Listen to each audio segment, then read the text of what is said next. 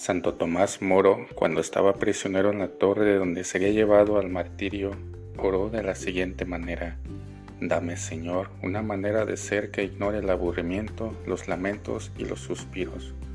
No permitas que me preocupe demasiado por esta cosa embarazosa que soy yo. Dame, Señor, la dosis de humor suficiente como para encontrar la felicidad en esta vida y ser provechoso a los demás que siempre haya en mis labios una canción, una poesía o una historia para distraerme. Amén. El sentido del humor es un gran don de Dios. Nunca lo agradeceremos bastante. Conviene pedirlo al Señor y no olvidarse de cultivarlo. Que los disfrutes.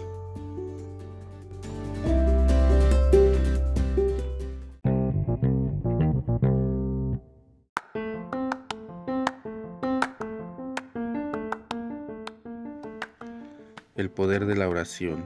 Lu es una pequeña población de 4.000 habitantes del Piamonte, Italia.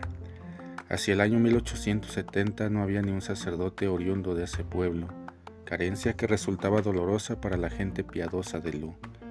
Un día se reunieron ocho mujeres y se dijeron, con la oración lo podemos todo. Vamos a pedir al Señor todos los días un sacerdote hijo de nuestro pueblo Once años rezaron sin ver fruto alguno y a los once años brotó la primera vocación.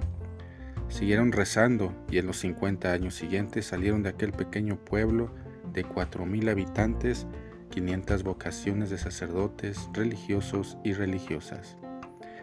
Queridos hermanos y hermanas, la promesa de Jesús sobre la eficacia de la oración son rotundas.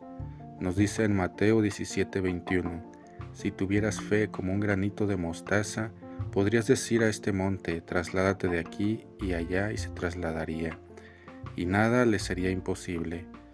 Podemos y debemos pedir con absoluta seguridad. Jesús ha empeñado su palabra. Lo que no ha dicho es que vaya a concedérnoslo el mismo día que lo pedimos o al siguiente. Esas mujeres de Lu, once años rezando diariamente sin ver fruto alguno, después de una copiosa cosecha. Ten fe y no te des nunca por vencido persevera. Que tengas un excelente día.